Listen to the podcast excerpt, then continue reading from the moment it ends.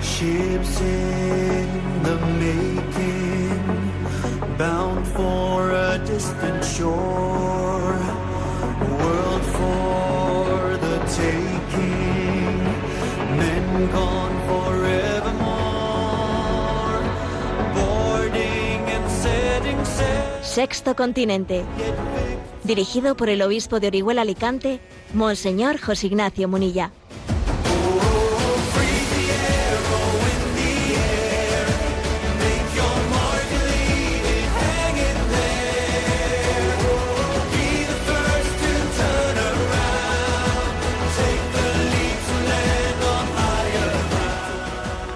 Un cordial saludo a todos los oyentes de Radio María. Un día más, con la gracia del Señor, nos disponemos a realizar este programa radiofónico llamado Sexto Continente, que lunes y viernes de 8 a 9 de la mañana realizamos en directo en Radio María España. Bien, eh, voy a comenzar este programa haciendo un seguimiento, un seguimiento a unos datos publicados esta semana eh, sobre la incidencia de la eutanasia en los Países Bajos. Que sabéis que los Países Bajos pues, eh, han sido como eh, pues los que abrieron, ¿no? los que comenzaron la introducción de la eutanasia en Occidente. Bien, es verdad que, aunque mal que le pese a alguno, hay que recordar que fue la Alemania nazi el primer país de la modernidad que aprobó una ley de, de eutanasia bajo la imagen de la compasión. Bien, fue la Alemania nazi y eso bien que se eh, que intentan ocultarlo. Pero llevado, llegados este momento, ¿no? el momento de, del final del siglo XX, fue, fue Holanda, fueron los Países Bajos los primeros en introducirlo y por tanto es muy interesante hacer un seguimiento de cómo están evolucionando las cosas ¿no? en esa aplicación de la eutanasia en estos países, en los Países Bajos. Y porque, claro, obviamente uno de- puede percibir lo que va a acontecer eh, en- entre nosotros cuando todavía no se ha cumplido un año de la implementación de la, de la ley de, de eutanasia. Pues bien, es interesante saber que desde entonces, desde la aprobación de, de la eutanasia en los Países Bajos, sigue creciendo a, pues más o menos con el promedio, en esos 20 años que lleva ya entrada en vigor en Holan- en Holanda, mm, pues a razón de un 10% anual ¿eh? la aplicación de la eutanasia en esos países. Hay un crecimiento del 10% anual.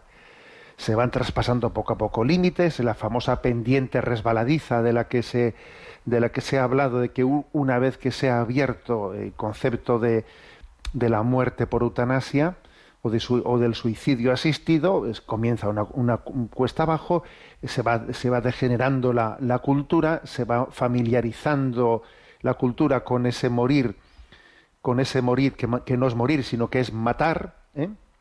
y con ese suicidio como si fuese el suicidio una manera digna de despedirse y se va llegando pues a situaciones horrorosas, terribles como las que ahora os voy a compartir, que creo que merece la pena que tengamos conciencia de esto, porque tales cosas, digamos, nuestros medios de comunicación proeutanásicos, pero claro, que quieren hacer que la mentalidad vaya poco a poco asumiendo las cosas, ocultan vergonzosamente a los extremos a los que se están llegando en países como estos, ¿para qué? Para no generar escándalo entre nosotros, para ir dosificando poco a poco, que la opinión pública vaya madurando poquito a poquito, ¿eh?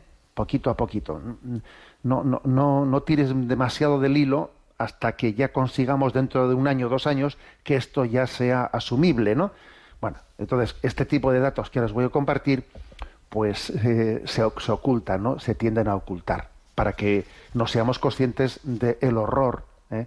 el horror al que nos conduce la eutanasia. Bueno, pues la, la prensa neerlandesa en estos días, eh, claro, en ese país en el que como lleva ya 20 años de introducción de la cultura de la eutanasia, ya han ido saltando límites, límites éticos y morales, y ya, bueno, pues pueden ya mostrar toda la crudeza. En estos días la prensa neerlandesa pues está haciendo reportajes pues de salidas románticas, salidas románticas de este mundo. Y entonces cuentan en concreto cómo el año pasado pues eh, ha habido 32 personas que decidieron practicarse la eutanasia eh, en pareja. En pareja, sí, hubo 16 parejas, o sea, 32 personas que pidieron la eutanasia en pareja. Bueno, pues venga, nos vamos los dos juntos, venga, nos vamos los dos juntos. Pues que serían, pues eso, ¿no? Pues pareja, hoy en día como se le llama pareja, eh, no se sabe muy bien ese concepto, ya no se quiere decir decir ni esposo, ni esposa, ni matrimonio, en el concepto pareja, bueno, pues no, no se especifica en el informe qué se entiende por pareja, pero bueno, hubo eh, 16 parejas que decidieron irse juntos. Venga, nos vamos juntos. Venga, si te vas tú, también me voy yo. ¿eh? Entonces, de los de los de las eutanasias practicadas, ¿no? El año pasado, pues bueno, pues la prensa neerlandesa en estos días está diciendo un avance es que ahora ya se ha introducido el irse en pareja, el solicitar, bueno, los dos estamos estamos ya eh, pues hemos llegado al límite, ¿no? Ya más, no, queremos seguir viviendo, no queremos tal. Tenemos una situación que los dos compartimos de drama y estamos los dos juntos. Yo no quiero que tú te vayas antes que yo, ni yo quiero que yo irme antes que tú. Pues entonces nos vamos los dos juntos. Y es la novedad de este año, en el informe de este año, morir en pareja. Bueno, morir no, suicidarse en pareja, ¿no? O ser asesinados en pareja. Y lo gordo es que la presa neerlandesa, pues lo, lo presenta como un avance, un avance romántico de las parejas ancianas que eh, o enfermas, parejas ancianas o enfermas que dicen se van en pareja. Es sorprendente. Bueno, pues como decía, el año pasado, después de un aumento de un 10%, fueron 7.666 las personas que, que, que, que marcharon de esta vida bajo, bajo ese, ese epígrafe de eutanasia, o sea, siendo asesinadas o suicidándose, que son el 4,5% de las muertes del país. Va creciendo, como digo, a raíz de un 10% anualmente las personas que mueren eutanasiadas. Bueno, eh, hay cosas que son que son dignas de seguirles, ¿no? De seguirles la pista. Pues el hecho de que eh, qué causas son las que se, se, aducen, ¿no? Por ejemplo, dice, no es necesario estar en una fase terminal de la enfermedad, es aceptable una combinación de dolencias. ¿eh? Por ejemplo, 1.053 personas ¿eh? están bajo este epígrafe, aunque no tenían enfermedad terminal, pero tenían combinación de dolencias que de alguna manera pues les, les, hacían ¿no? pues, la vida insufrible y entre las enfermedades, las dolencias que, que, se aducen, fijaros, están, por ejemplo, están las siguientes, ¿eh? ceguera, osteoporosis, pérdida de autonomía, atención, ceguera, que estarán ahora escuchándonos pues personas invidentes, ¿no? Es increíble. Las afecciones nerviosas, enfermedades cardiovasculares y pulmonares representaron también otros mil, eh, otras mil peticiones de, de, eutanasia.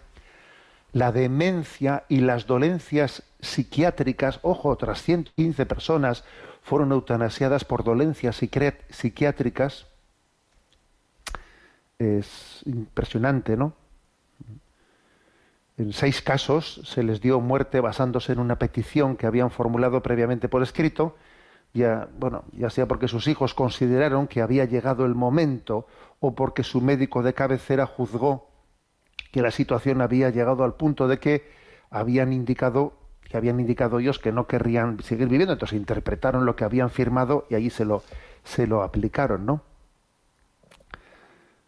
Y también otra cosa que me llama la atención del informe es que una gran proporción de los informes relacionados, al final ¿Qué médico, qué médico es el que firma el informe? Bueno, cada vez en mayor número los actos de eutanasia son acompañados y realizados por un organismo que se llama Centro de Expertos para la Eutanasia.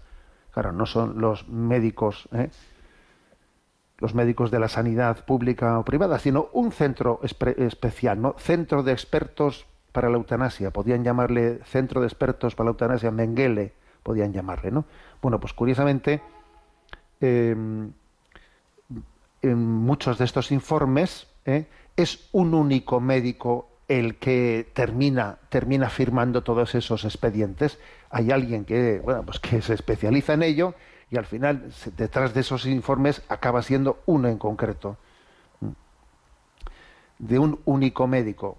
Uno va viendo y al final, fijaros, no, pues es un horror. Esto es algo parecido a lo que pasa con el aborto, que al final, claro, no es la clase médica, sino que son unas, unas, eh, pues, unas clínicas abortistas en concreto las que hacen, las que hacen e, esa, esa auténtica escabechina, ¿no? Bueno, los informes son tremendos. A mí lo que me llama la atención es lo de la novedad mostrada como qué belleza despedirse de este mundo en pareja, ¿no? Nos eutanasiamos y vamos los dos juntos. Eh, me parece tremendo. Y nosotros todavía no hemos llegado al año de la implementación de la eutanasia. Y en España, ciertamente, las expectativas de la demanda social, de la demanda social que dice que se estaba, que estaba que estaba pidiendo la eutanasia, se han demostrado falsas. Pero, sin embargo, tenemos que estar atentos, porque yo creo que en España la estrategia está siendo la de introducir la cultura de la muerte por vía de una de un recurso abusivo a la sedación paliativa. Por la, por la vía de un recurso abusivo a la sedación, creo que se está introduciendo la cultura eutanásica. Estamos siendo, estamos siendo eh, testigos y creo que muchos de vosotros conoceréis casos en los que se está recurriendo, eh, se está recurriendo a la, a, la, a la sedación de una manera abusiva. Casi como si la sedación definitiva fuese, eh, bueno, pues la manera la manera ordinaria de marcharse de esta vida, siendo así que una sedación definitiva solamente sería moralmente justificable cuando no existe otra posibilidad de aliviar un sufrimiento pues por una, una sedación no definitiva, no, no sin retorno, sino una, una sedación mm, pues parcial, no proporcional, ¿eh? proporcional para poder superar un sufrimiento, pero sin quitarle a la persona definitivamente la conciencia, permitiéndole ser, pues, ser, gestionar y vivir y vivir personalmente ese momento, despedirse de sus, de sus seres queridos, mm, ponerse en presencia de Dios y vivir el momento, ese momento de último de la vida con la mayor conciencia posible, que eso obviamente es un ideal. Y la introducción de la sed, de, abusiva de la sedación, como eh, creo que creo que haber contado en este programa, ¿no? Pues una, una anécdota que me, me, decía mi hermano, que es sacerdote Esteban, que muchos conocéis, me decía él, ¿no? haber vivido un caso, un caso de una persona que es que viene a la parroquia, ¿no? Y le y le encargar un funeral, ¿eh? y el funeral de su padre, y entonces cuando están tomando los datos y tal, tal, tal, y cuando llega el momento, de, dice, eh, pues, eh, fecha de fecha de la muerte, y dice, bueno, pues he pasado mañana a las 5. ¿Cómo pasado mañana ante a las 5? ¿Será antes de ayer? Dice, no, no, es que, bueno, está calculado pues que lo van a sedar a las 11 y entonces he pasado mañana y entonces que durará dos horas y entonces para las 5 habrá muerto. Pero ¿cómo que he pasado mañana a las 5 eh, la hora de su fallecimiento? ¿Pero qué es eso? Estamos llegando a estas, ¿eh? Estamos llegando a estas, está, estamos siendo testigos de un recurso a la sedación paliativa que en el fondo está, está escondiendo una eutanasia por la puerta de abajo. Y quizás con, de esa manera se va preparando un terreno, un terreno para que después ya sin, eh, sin necesidad de llamarle sedación, pues la acabamos llamando eutanasia directamente. Bueno, por eso me ha parecido eh, que en el arranque de este programa, pues convenía eh, poner encima de la mesa, encima del tapete, estos datos que, se han hecho públicos sobre, bueno, pues la, mm, los datos referidos al año 2021 del el aumento de eutanasia en los Países Bajos después de 20 años después de cómo van evolucionando las cosas, pues ahora resulta que ya se ha introducido la novedad de que la gente se eh, recurre a la eutanasia por parejas, ¿eh? por parejas. No sabemos si de amigos o de qué, pero el caso es que es un buen retrato, un buen retrato de la crisis cultural de Occidente cuando, cuando ha roto, ¿no? Ha roto con sus, con sus raíces y entonces marchamos como pollo sin cabeza. Sexto Continente es un programa que tiene interacción en redes sociales con los que sois, eh, con los que en Instagram y en Twitter sois usuarios de, estas redes sociales a través de la cuenta obispo munilla, con los que sois usuarios de Facebook a través del muro que lleva mi nombre personal, José Ignacio Munilla. Y los programas anteriores de Sexto Continente están a vuestra disposición tanto en el podcast de Radio María como en la página web multimedia en ticonfio.org. Bueno, voy a hoy en este programa, perdonad que la entradilla ha sido un poco larga, voy a comentar una nota doctrinal, un documento que la Conferencia Episcopal Española, que la Comisión, eh, la Comisión para la Doctrina de la Fe de la Conferencia Episcopal Española, hizo público el día 25 de marzo. Yo aquí hice mención a ello, pero es verdad que quedó sin comentar y creo que una nota doctrinal mm, de la Conferencia Episcopal Española eh, mm, siempre suele ser publicada con temas de actualidad, como vais a ver, ¿no? Con temas de actualidad sobre los que nos conviene estar bien formados. La nota doctrinal eh, es sobre el tema de la objeción de conciencia. ¿eh? Y el título es Para la libertad nos ha liberado Cristo. Y vais a ver que, son, es sencilla, yo lo voy a ir un poco exponiendo y creo que mm, a los que escucha, a los que re- recibisteis también la formación dentro de este programa de lo que fue mm, el, el informe el informe de- del Comité de Bioética de España sobre la objeción de conciencia, también os- los conceptos os resultarán un poco más eh, un poco más familiares, pero creo que conviene que recibamos esta nota doctrinal así explicada de una manera breve. ¿eh? Y voy directamente a ello. Vamos a ver.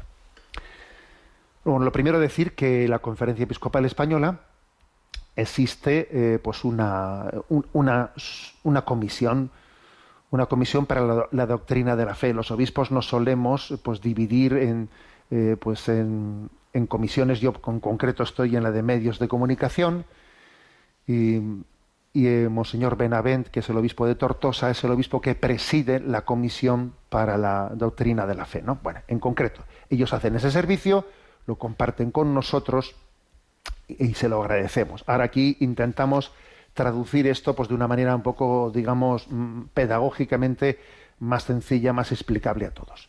Primero, justificación de esta presente nota. ¿Por qué ha parecido oportuno que había que hablar de esto sobre la objeción de conciencia? Bueno, porque vivimos una paradoja, una paradoja jamás eh, los hombres habían tenido un sentido tan agudo de la libertad como hoy, eso lo dice el Concilio Vaticano II en Gaudium et Spes, hay una conciencia muy viva de la libertad, pero por otra parte esto está, está en, en riesgo, en peligro, ¿eh? en, este, en los inicios del tercer milenio, está en peligro.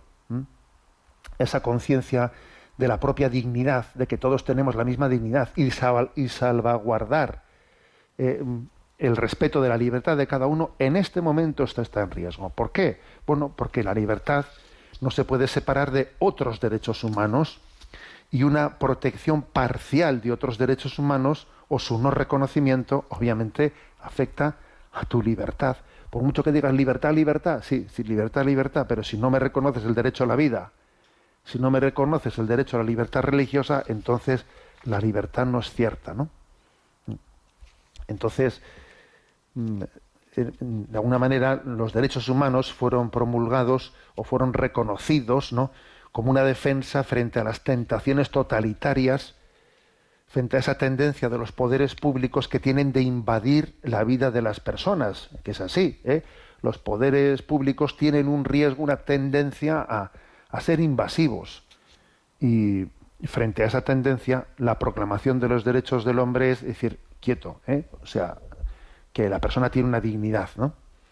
Pero, sin embargo, en las últimas décadas se está imponiendo una nueva visión de los derechos humanos que tienen muy poco que ver con aquellos que se reconocieron en la declaración de la ONU, ¿no?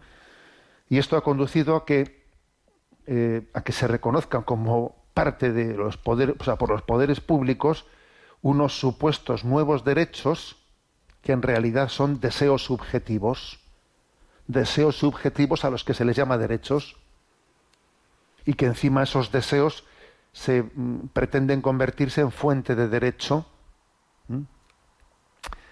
Eh, antes eran tolerados mediante una despenalización, pero finalmente adquieren categoría de derechos que tienen que ser protegidos, promovi- promovidos, promovidos, y claro, al ser promovidos, entonces resulta que aquí comienza una colisión con mi derecho a la objeción de conciencia, a ver yo las cosas de otra manera, claro, enseguida entra esta colisión. Pues, pues por ejemplo, eso es lo que está aconteciendo con la eutanasia, eso es lo que está aconteciendo con toda una legislación LGTB, etcétera, ¿no? Y entonces la propia libertad está en peligro. A lo sumo se toleran eh, algunos derechos humanos, lo que de verdad son derechos humanos, como si se tratara de una concesión gratuita de los que nos gobiernan, ¿no? Pero se van recortando progresiva, progresiva, progresivamente, se van recortando porque al final se va hacia, hacia el pensamiento único y hacia un nuevo orden mundial en el que los derechos humanos han cambiado. Ahora resulta que se han reinventado unos derechos que son que, que de derechos humanos no tienen nada, que sencillamente son pues sentimientos subjetivos elevados a la categoría de derecho. Entonces, esta es, digamos, la justificación de la de por qué la subcomisión, la comisión eh, de, de doctrina de la fe de la Conferencia Episcopal Española ha dado a luz este, esta nota doctrinal sobre objeción de conciencia. Bueno, en primer lugar, eh, después de esta justificación de, de- sobre la nota, en segundo lugar, hablar de qué es la libertad religiosa y de conciencia, ¿no? Al crear al ser humano dotado de libertad, Dios quiere que éste busque, eh, le busque libremente. O sea, Dios no, Dios no ha querido imponerse a los hombres, ha querido ser elegido libremente, que nuestra relación sea una, una elección libre de amor. ¿Mm? Entonces, toda, toda persona humana, creada a imagen de Dios, tiene el derecho natural de ser reconocida como libre y responsable. Y esto no se entiende únicamente como ausencia de, de una ley moral que limite nuestra actuación. No, no únicamente se trata de que nadie me impida, sino que, sino que el hombre tiene que, hay que ayudarle a que elija en libertad. ¿eh? Hay que ayudarle, ¿eh? ayudarle a ello. O la, la libertad no, no puede ser, obviamente, ¿no? O sea, no, no puede ser cercenada, pero ti- tiene que existir, ¿no? Pues todo, toda una serie de, de, recursos para ayudar a que la gente sea libre. ¿eh? No únicamente no impedirle, sino ayudarle, ¿no? Ayudarle a que sea libre. Bien sabemos sabemos que esa libertad que nosotros reivindicamos no, no, tiene, ¿eh? o sea, no es una libertad que no tenga el ley moral. O sea, claro que nosotros tenemos nuestra, nuestra libertad tiene unos límites morales, porque nosotros no nos hemos dado a nosotros mismos la asistencia, por eso tenemos una responsabilidad de ejercer correctamente, correctamente nuestra, nuestra libertad. Pero, pero en principio, hay que confiar en la capacidad del ser humano de, de juzgar, o sea, de, de desarrollar correctamente, ¿no? Correctamente su libertad. Entonces, bueno, pues existe, por ejemplo, pues el, riesgo de minusvalorar en este momento lo religioso o reducirlo a un ámbito meramente privado y así negar la, re- la relevancia de la eh, pública de la fe y entonces la libertad religiosa pasa a ser un derecho secundario secundario y eso es, es uno de los hechos que hoy está está aconteciendo ¿no? sin embargo es un derecho es un derecho fundamental ¿eh? fundamental el derecho a la libertad religiosa ¿eh? dice eh, dice el Concilio Vaticano II no se obligue a nadie a actuar contra su conciencia ni se le impida que actúe conforme a ella ¿eh?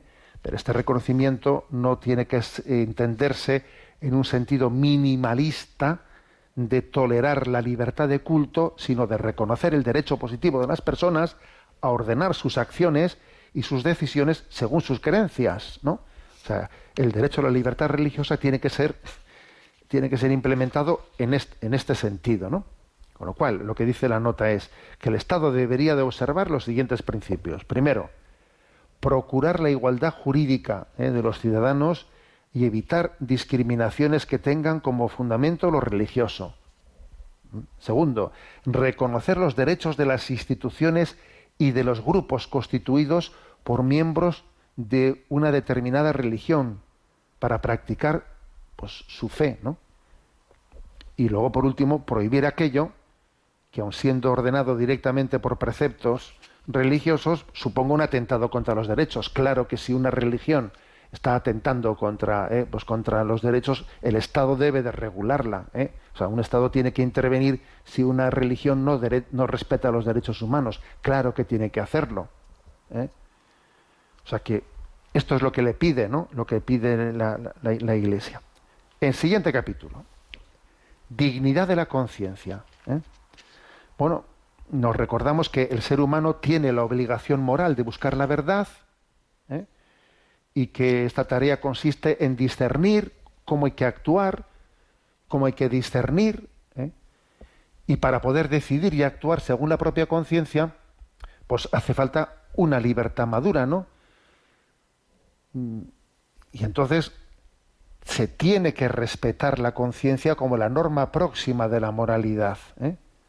Actuar según la conciencia no siempre es fácil. ¿eh? Pues porque existe, porque, porque, porque existen, digamos, eh, principios fundamentales de la moralidad que hay que tener en cuenta. Puede haber circunstancias que hagan difíciles el, el discernimiento, pero ya el colmo, ya el colmo es que existan presiones, ¿no? Presiones exteriores, culturales, eh, políticas, eh, mediáticas, que nos impidan obrar, obrar en conciencia. ¿eh? Y en esa situación estamos, ¿no? En una presión tremenda en la que uno actuar en conciencia, pues está siendo aquí casi heroico. Entonces, siguiente capítulo de esta nota se recuerda cuál es la función de, del Estado, ¿no? Que bueno existe obviamente, ¿no? Pues una, una, necesidad por la naturaleza social de las personas, ¿no? Pues de que, de que exista un Estado, pero que los poderes públicos tienen que ordenar, respetar la autonomía de las personas ¿eh? y que jamás se les debe de impedir iniciativas que, que busquen el bien común, el, el, bien común de todos, ¿no? Los poderes públicos no pueden anular o suplantar las iniciativas particulares, aunque es verdad que puedan regularlas, pero no anularlas ni suplantarlas, ¿no? La acción del Estado tiene que conformarse con el principio de subsidiariedad. Entonces, fijaros aquí tres afirmaciones que hace esta nota que me parece que son tres afirmaciones para la eternidad. ¿eh? Digo, primera, del mismo modo que el Estado no puede ser par parcial en materia religiosa, tampoco puede constituirse en promotor de valores o de ideologías contrarias a las creencias de una parte de la sociedad. Claro, un Estado no, no puede, no debe eh, de estar, digamos, eh, promoviendo una religión frente a otra. No. Debe, tiene, no, no debe de ser parcial. ¿De acuerdo? Pero tampoco debe de constituirse en promotor de ideologías contrarias a, la sensibilidad religiosa de una población. Porque entonces está haciendo una especie de religión religión laica. Claro. Y dice, continúa, la neutralidad exigida en materia religiosa se extiende a las opciones morales que se debaten en la sociedad. O sea, el Estado no es quien para, para jugar a, hacer una antropología o, unos valores morales. No. Pues si, si, si tanto habla de la imparcialidad, que sea imparcial, pero que no sea él el que pretenda hacer una moral alternativa, una antropología alternativa, una religión alternativa en definitiva, ¿no? Dice esta frase, fijaros, cuando el poder se sirve de los medios de los que dispone para difundir una determinada concepción del ser humano de la vida, se está extralimitando en sus funciones, se extralimita, juega eh, a una manera hacer una religión laica. ¿eh? Entonces, y ahora llegamos aquí al capítulo fundamental, la objeción de conciencia. El ciudadano tiene obligación en conciencia de no seguir las prescripciones de las autoridades civiles cuando estos preceptos son contrarios a las exigencias del orden moral o a los derechos fundamentales de las personas o a las enseñanzas del Evangelio. Nosotros tenemos una obligación de objeción de conciencia cuando un Estado se extralimita, se extralimita de esa manera, ¿no? Esto no, no, significa cualquier tipo de desobediencia a las normas promulgadas, no, pero sí cuando son contrarias al derecho natural. ¿eh? Y además que no, es, únicamente que es un deber moral de hacer objeción de conciencia, sino un derecho, derecho fundamental. ¿eh? El Estado tiene obligación de reconocer, respetar en su legislación este derecho a la objeción de conciencia. No es una concesión del poder, sino que es un derecho.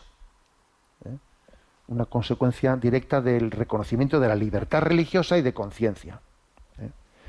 Entonces, otra cuestión muy práctica que dice esta nota sobre el tema este de, del registro de objetores. Dice, una justa regulación de la objeción de conciencia exige que se garantice que aquellos que recurren a ella no sean objeto de discriminación. Atención a esto, la elaboración de un registro de objetores atenta contra el derecho de todo ciudadano a no ser obligado a declarar sobre sus propias convicciones religiosas o ideológicas. Oiga, no, dicen, no dicen que, a nadie, que nadie será obligado a, declarar sobre sus propias convicciones religiosas. Entonces, ¿usted por qué, por qué me obliga a apuntarme en un registro de objetores si me niego yo a aplicar la eutanasia? Si soy un médico y digo yo, yo la eutanasia no la aplico. Ah, pues usted tiene que apuntarse en un registro de objetores. Oiga, ¿no decía usted que nadie está obligado a declarar sobre su sensibilidad? O sea, es, es una imposición. Es, es inasumible. Aunque también la nota dice, hombre, aunque es, eh, aunque es injusto ¿no? que se obligue a apuntarse en un registro de objetores, obviamente más valdrá hacer eso que no que no que, que, te veas obligado, ¿no? obligado a, a tener que, que, colaborar con el mal. ¿eh? Pero es injusto que exista esa, ¿eh? Ese registro de, objetores. Bueno, entonces aquí hay también una, una, palabra específica sobre qué pasa con los, ¿eh? con los católicos que, que, están presentes en la vida pública, en la vida política, y entonces, claro, se les recuerda que no pueden promover positivamente leyes que cuestionen el valor de la vida humana, ni apoyar con su voto propuestas que, que otros han presentado, ¿no? O sea que sería algo que sería gravísimo que un católico en la vida pública esté apoyando, sería pues un pecado eh, grave que en la vida pública él apoye leyes que van directamente contra la dignidad de la vida humana. Tiene obligación de hacer objeción de conciencia, tiene obligación de ello. ¿eh?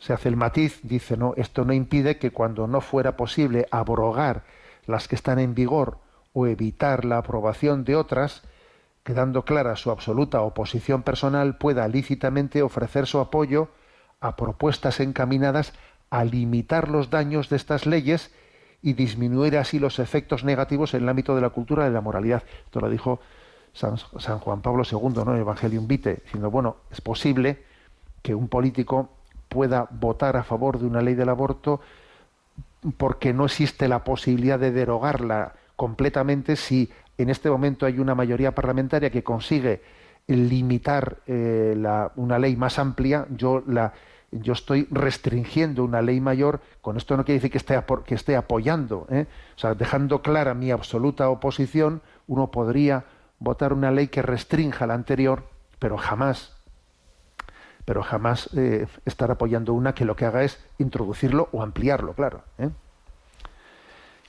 Y y también otro matiz importante que hace esta nota es el que el derecho a la objeción de conciencia no es únicamente personal, sino que también es institucional, ¿eh? como por cierto afirmó el Comité de Bioética de España, diciendo que existe un derecho a la objeción de conciencia también de instituciones.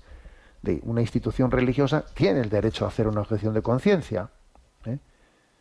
¿Por qué no puede hacerlo una institución si esa institución ha sido ha, nacido de una iniciativa social para, por, ejemplo, para poder llevar adelante pues una- un desarrollo de la medicina desde eh, pues, un, pues un plan sanitario desde una concepción determinada. Pues, si, no se respeta la objeción de conciencia de ese instituto o de esa clínica o de esa residencia, entonces no se está respetando el derecho a poner en marcha una iniciativa social bajo un ideario. Respete el ideario de la institución social. O sea, la objeción de conciencia no tiene que reducirse a alguien individualmente, sino a la propia institución que tiene un ideario. Y por cierto, eh, dice aquí la nota que ojito con que nos hagamos trampas al solitario, eh, que dice no es éticamente aceptable una colaboración institucional con otras estructuras hospitalarias hacia las que orientar y dirigir a las personas que piden la eutanasia. Por ejemplo, no sería correcto que un hospital católico dijese nosotros no hacemos aquí eutanasia, pero bueno, si usted la pide ya colaboraremos eh, y le remitiremos a otro hospital que se la hagan en otro hospital. Pues no, porque con el mal no se colabora, no se colabora. ¿eh?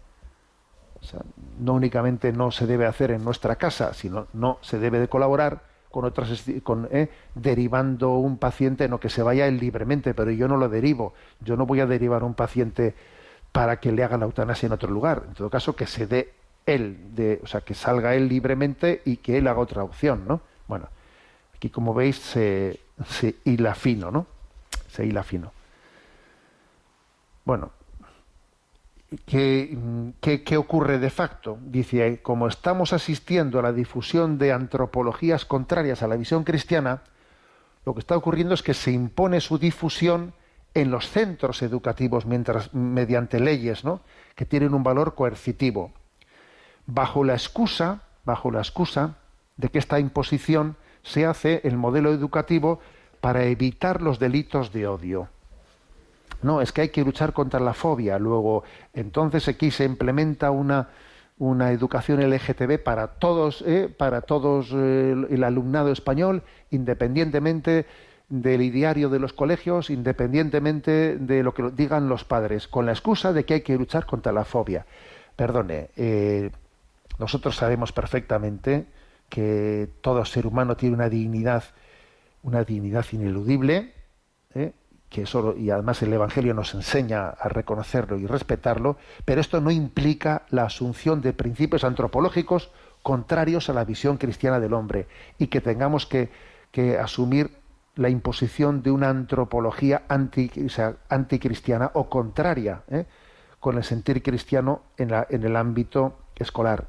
Y existe el derecho a hacer una objeción de conciencia frente a esa imposición. Bueno, y por último, ¿eh? el último capítulo. Bueno, pues el de la importancia de, cuidar la libertad cristiana. Toda esta nota doctrinal es un canto a la, libertad de conciencia, a la libertad de conciencia, al derecho a la objeción de conciencia, al hecho de a, que no se nos imponga este pensamiento único, ¿no? Pero se nos recuerda en el último punto de esta nota doctrinal que además de estar amenazada por los poderes políticos esta libertad humana, también está herida, no solo amenazada eh, públicamente o políticamente, sino también herida por nuestro pecado. Sí, porque eso que dice San Pablo, ¿no? De que de que hago, de que no soy capaz de hacer el bien que me he propuesto, sino que soy arrastrado por el mal que aborrezco, etcétera, indica pues que tenemos, ¿no? Que tenemos esa eh, esa batalla no solo con, eh, con los poderes políticos, sino la batalla también la llevamos dentro de nosotros mismos, ¿no? Y que en el fondo lo que libera, lo que libera a esta libertad herida es el encuentro con Jesucristo, eh, quien en la fe, en la esperanza y en la caridad, pues nos permite vivir, vivir conforme a la conciencia, vivir conforme a la conciencia y no ser arrastrados por el pensamiento dominante, por las imposiciones políticas, eh, o sencillamente por nuestras pasiones y nuestra debilidad, ¿no? Nos encontramos a veces, ¿no? Estamos, estamos siendo testigos, este es el motivo por qué esta nota se ha publicado, ¿eh?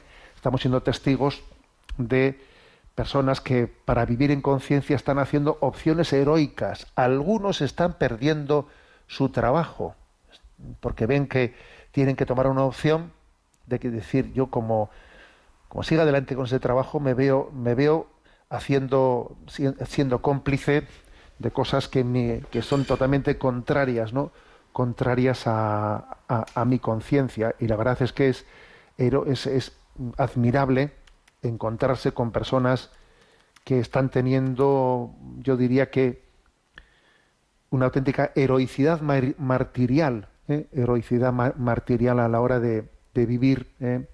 este, pues esa, esa fidelidad a Jesucristo. Bueno, que de aquí este comentario lo tenéis a vuestra disposición en la página web, esta nota doctrinal sobre la objeción de conciencia de la Comisión de la Doctrina de la Fe de la Conferencia Episcopal Española. Os voy a compartir una, una joyita que es, eh, supongo que algunos lo conoceréis, porque también en Radio María de vez en cuando suena, se escucha las canciones, los cantos de Arpa Dei. Arpa Dei es un coro formado por cuatro hermanos, eh, cuatro hermanos de sangre eh, y, de espíritu. Se llaman Nicolai, Lucía, María Elisée y Mirjana. Son nacidos en Alemania y crecieron en el Ecuador. Son tienen una singularidad de tener una, formación espiritual eh, recibida en una comunidad religiosa en la que fueron educados y creo que están haciendo pues un gran servicio, ¿no? recogiendo cantos, cantos de las distintas tradiciones de la iglesia. Eh, bueno, os voy a compartir en concreto este canto Oración por la verdadera paz paz de los pueblos, ¿eh? que en este momento resuena de una manera especial. Lo escuchamos y os, y os animo a que estéis atentos a la letra de esta canción de Arpa Dei, este canto, oración por la verdadera paz de los pueblos. Amado Padre Celestial, llenos de confianza nos dirigimos a ti, creyendo firmemente que vendrás al auxilio de los pueblos.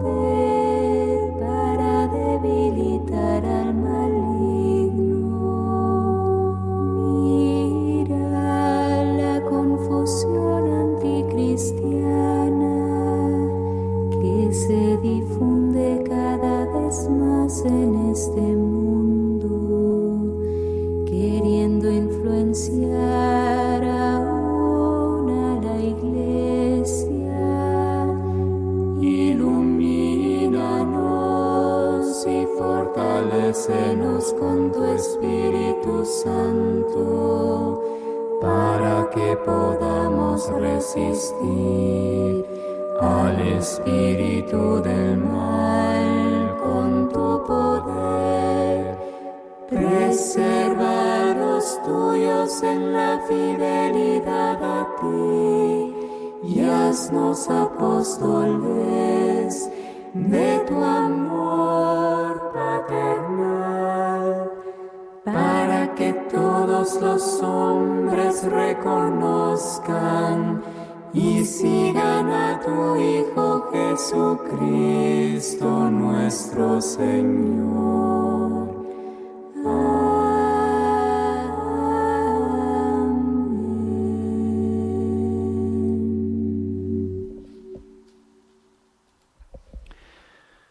Pues bien, eh, hemos hecho esta oración pidiendo por la paz, por la paz de los pueblos.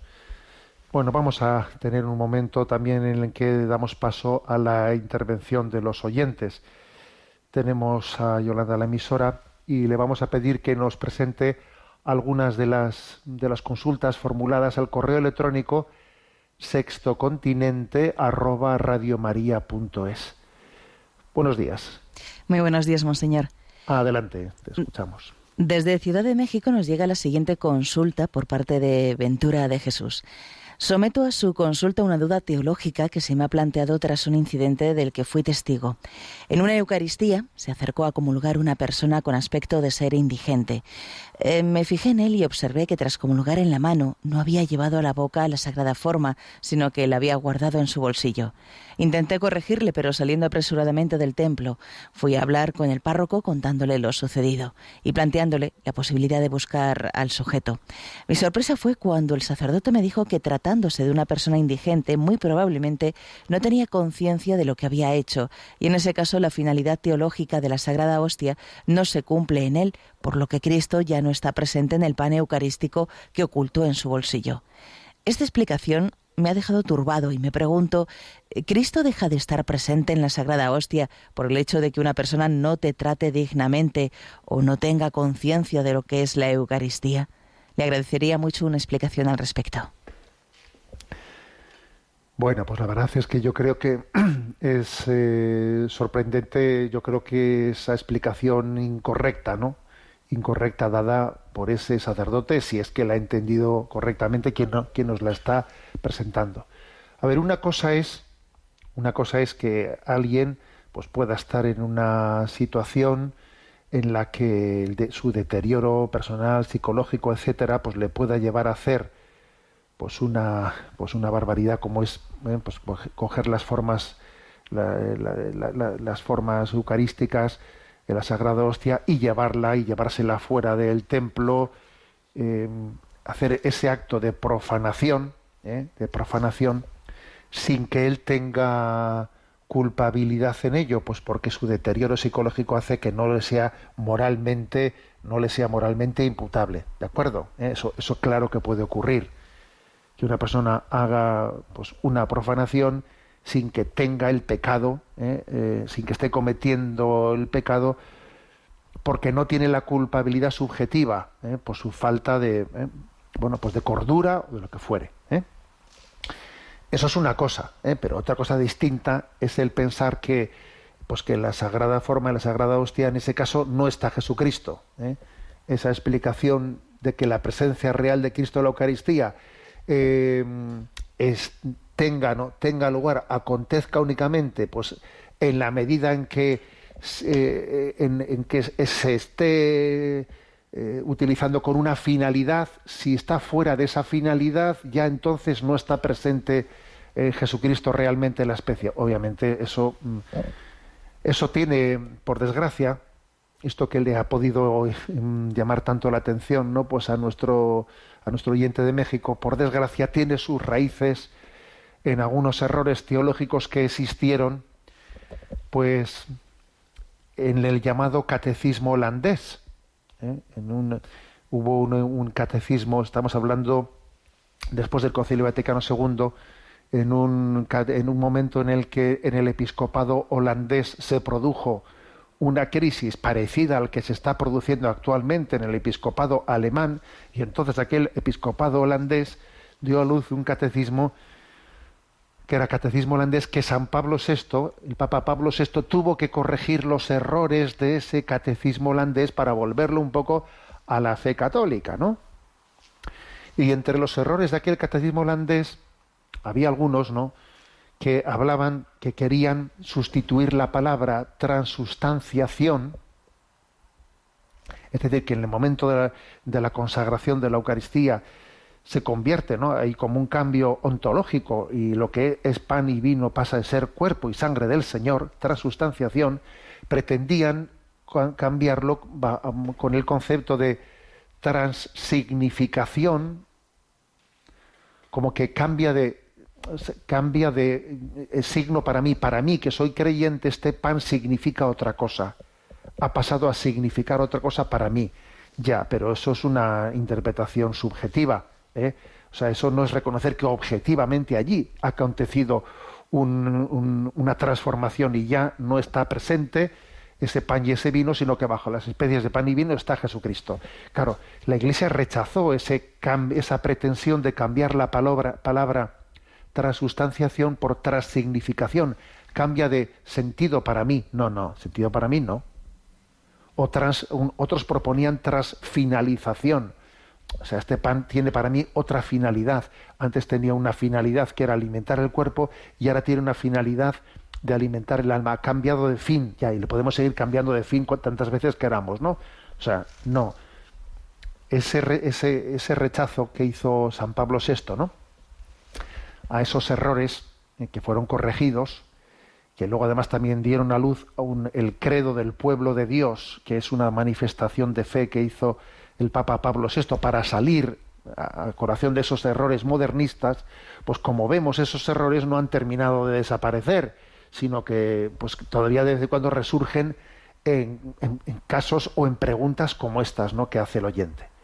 Por lo tanto, a ver, la respuesta es eso no tiene, no tiene ni pies ni cabeza, eso de que, claro, como, como la forma la robó una persona que no tiene bien, eh, no está bien eh, pues psicológicamente, entonces allí ya no está presente Jesucristo en esa forma que robó. Pero bueno, pero ¿cómo se puede decir eso?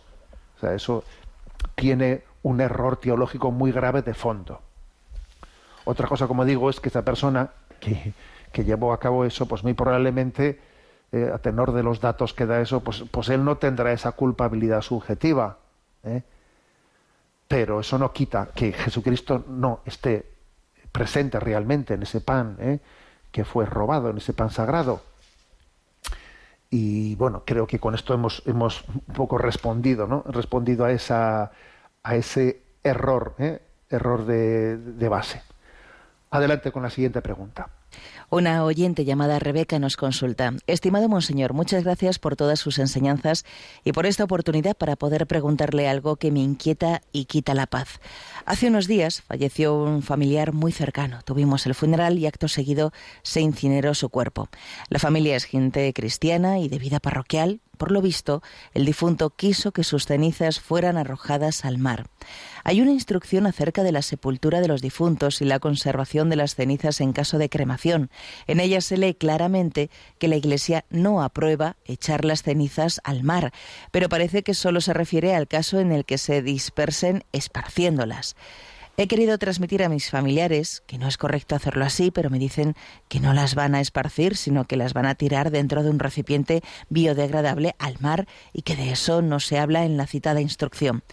¿Podría darme luz y argumentos para saber defender que no es correcto?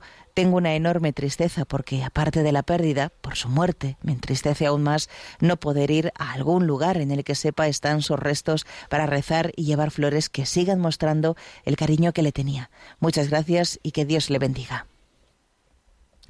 Bueno, en efecto, eh, la Iglesia dice que un cuerpo que ha sido incinerado debe de ser sepultado en el, pues, el campo santo, en el cementerio o en un lugar pues habilitado como pueda ser pues un columbario, eh, etcétera, ¿no? Pero claro, vamos a ver, ¿por qué? Pues ¿cuál es la razón de ser? Bueno, pues precisamente eh, una, una de las una de las obras de misericordia es, es dar, es dar, dar sepultura por el hecho de que en ello estamos subrayando un signo, ¿eh? el signo de la esperanza en la resurrección y estamos eh, nos estamos convocando, nos estamos convocando a, hacer también de ese lugar de sepultura un lugar que pasa a ser un signo de la esperanza de la resurrección. El hecho de que exista un lugar en el que reposen ¿no? nuestros seres queridos es un signo que nos llama a la esperanza, que nos llama a esperar la vida eterna, ¿no? Que desaparezcan los lugares en los que eh, reposan, esa desaparición del lugar del signo, eh, pues obviamente entra dentro ¿eh? de, este borrar huellas y signos que nos llamen a la vida eterna. Este es el, es el motivo, ¿no? Entonces, claro, eso de que hacer una distinción, no, pero es que se dice que lo que no se pueden es dispersar las cenizas, pero si se echan en un recipiente que es biodegradable, entonces no se esparcen, sino que ese recipiente biodegradable mmm, pues se irá de, degradando poco a poco dentro del mar. A ver, que lo mismo me da que me da lo mismo, ¿eh? O sea, que, que es que eh, no, no, tiene, no tiene. Una cosa es que, por ejemplo, pues cuando, fíjate, se está, se está en alta mar y fallece alguien en un buque, ¿no? Y no existe la posibilidad de poder conservar ese cuerpo hasta llevarlo, hasta llevarlo a, a tierra, claro, pues entonces se permite pues que se, se haga, una, una, honra fúnebre lanzando el cuerpo a mar. Eso, claro, en ese, en ese contexto está permitido porque no existe la posibilidad de cuidar de cuidar, el- de conservar el cadáver hasta llevarlo a, hasta llevarlo a tierra. Pero en este caso en el que sí, sí existe esa posibilidad, no, no, no hay razón para ello, ¿no? Porque es perder el signo. Esa diferenciación entre que aventar las cenizas no, pero mandarlas en un recipiente biodegradable al mar. A ver, eso, eso es agarrar eh, el rábano por las hojas. ¿eh? La razón es otra. Es que sea aventando, sea con un recipiente biodegradable, se está perdiendo el signo en lugar que nos convoca, que nos convoca a guardar memoria y, y a orar por los difuntos, ¿no? Yo creo que también en este caso, ¿qué es lo que ocurre? Pues que, por lo que nos dice el oyente, pues que si la persona que falleció había dicho, ¿eh? había dicho pues que, que a él le gustaría ser arrojado al mar, ¿no? Que dijo, si dijo tal cosa, pues ahora resulta pues que se, se, se genera una, una crisis un poco de interpretación en el seno de la familia. Pero yo creo que muchas veces, ah, claro, una familia tiene que tener, ¿no? Pues la capacidad de, de interpretar también las cosas que se han dicho, que se han dicho, porque, porque, porque a buen, a buen seguro que muchas personas habrán dicho cuando van a un lugar y dicen, a mí ya me gustaría, jo, qué sitio tan precioso, ya me gustaría que reposar en, eh, en este lugar, que echasen mis cenizas en este lugar. A veces se han dicho palabras de esas, pero claro, que luego se toman como, última, como últimas voluntades. Ya, pero esas son palabras que se han dicho sin un discernimiento profundo y sin haber cotejado, sobre todo si es católico el que las ha pronunciado, sin haber sido cotejadas con lo que es este, pues este sentir de la Iglesia y sin ser conscientes de que el sentir de la Iglesia es otro. ¿eh? Entonces, pues, pues obviamente aquí el problema está en que la, la familia requiere pues una reflexión conjunta sobre una interpretación ¿eh? de la voluntad de un difunto, pero no desde una palabra que dijo suelta, sino, sino interpretándola desde lo que es que ese difunto pues era católico y se adhería a la fe de la Iglesia y si hubiese tenido conciencia y se hace una epiqueya de que si hubiese tenido verdadera conciencia de lo que estaba diciendo, pues no hubiese dicho tal cosa, sino que hubiese entendido que la forma adecuada ¿no? de, de, ser sepultado pues es en un lugar que evoque, eh, que evoque la esperanza de la resurrección. Bueno, tenemos el tiempo cumplido. Me despido con la, con la bendición de Dios Todopoderoso, Padre, Hijo y Espíritu Santo. Alabado sea Jesucristo.